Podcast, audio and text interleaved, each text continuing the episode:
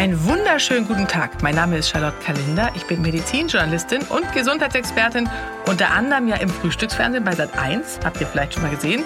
Ich schreibe aber auch Gesundheitsratgeber bei Drömer Knauer erschienen und bis zum 24. Dezember öffne ich für euch hier jeden Tag ein Adventskalenderfenster. Toller Name, oder?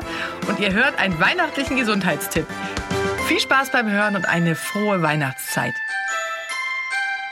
Leute, morgen ist Weihnachten. Was esst ihr denn so? Schade, dass ihr mir jetzt nicht antworten könnt. Aber ihr könnt das bei Instagram machen und da freue ich mich drauf. Ich werde natürlich auch irgendwas posten, wo ihr kommentieren könnt. Und es ist ja wirklich so, wenn man dann, äh, wie morgen viele es tun, zu fettreich oder zu viel gegessen hat, dann genügen ja oft schon ein paar einfache Tricks oder Hausmittel, um die Beschwerden zu lindern. Wenn ihr also an der Gans sitzt, dann achtet vor allem darauf, langsam und bewusst zu essen richtig zu kauen und richtig Zeit zu lassen dabei. Denn gerade zum Beispiel bei einer Gans ist es so, dass das Fett wirklich häufig zu einer Magenschleimhautentzündung führt. Äh, dementsprechend langsam kauen und auch sich äh, danach bewegen. Das regt natürlich auch die Verdauung äh, an. Heißt nicht, dass ihr wie Hochleistungssportler um den Block äh, rasen müsst. Äh, um dem Völlegefühl aus dem Weg zu gehen, reicht auch ein Spaziergang am Abend danach. Es gibt auch Lebensmittel, mit denen wir vorbeugen können und die auch lecker sind und gesund. Zum Beispiel rote Beete. Hilft bei der natürlichen Entgiftung des Körpers, ist also wirklich ein Detox-Mittel, ein natürliches.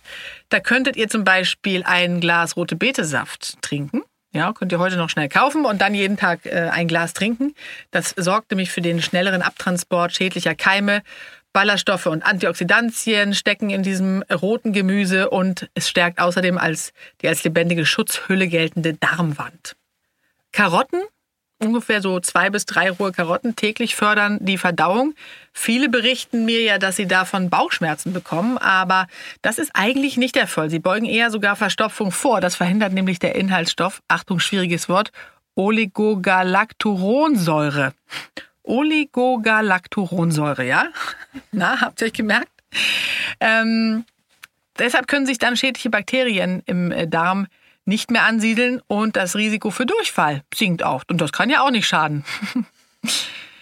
Die Flüssigkeit, klar, viel trinken, äh, um die Darmfunktion aufrechtzuerhalten, ist noch wichtiger als sonst.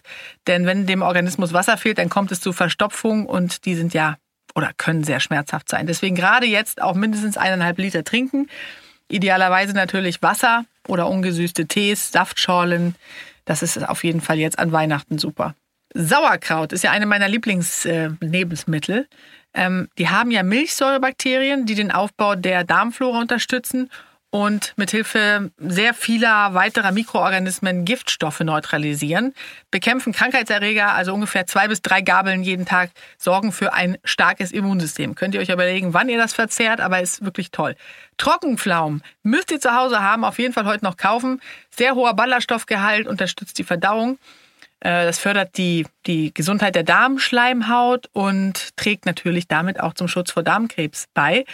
Aber insbesondere, äh, falls ihr unter Verstopfung leiden solltet, jetzt am Weihnachten noch nicht gleich zum Arzt wollt, dann helfen auch zwei, drei Trockenpflaumen.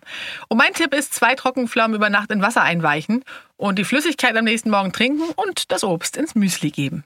Äpfel. Das ist wirklich ein Obst, was nun wirklich in jedem Haushalt vorhanden ist. Und es hat aber eine sensationelle Wirkung, denn die enthaltenen Substanzen in Äpfeln reparieren äh, die geschädigten Zellen im Darm und senken somit auch das Risiko an Darmkrebs zu erkranken. Der Grund sind die Pflanzenstoffe, die vor allem in der Schale stecken. Und natürlich sollten wir das Obst äh, vor dem Verzehr waschen, aber eben nicht schälen. Und ein Apfel pro Tag genügt. Wenn wir uns morgen hören, dann ist schon Heiligabend. Euer Adventskalender.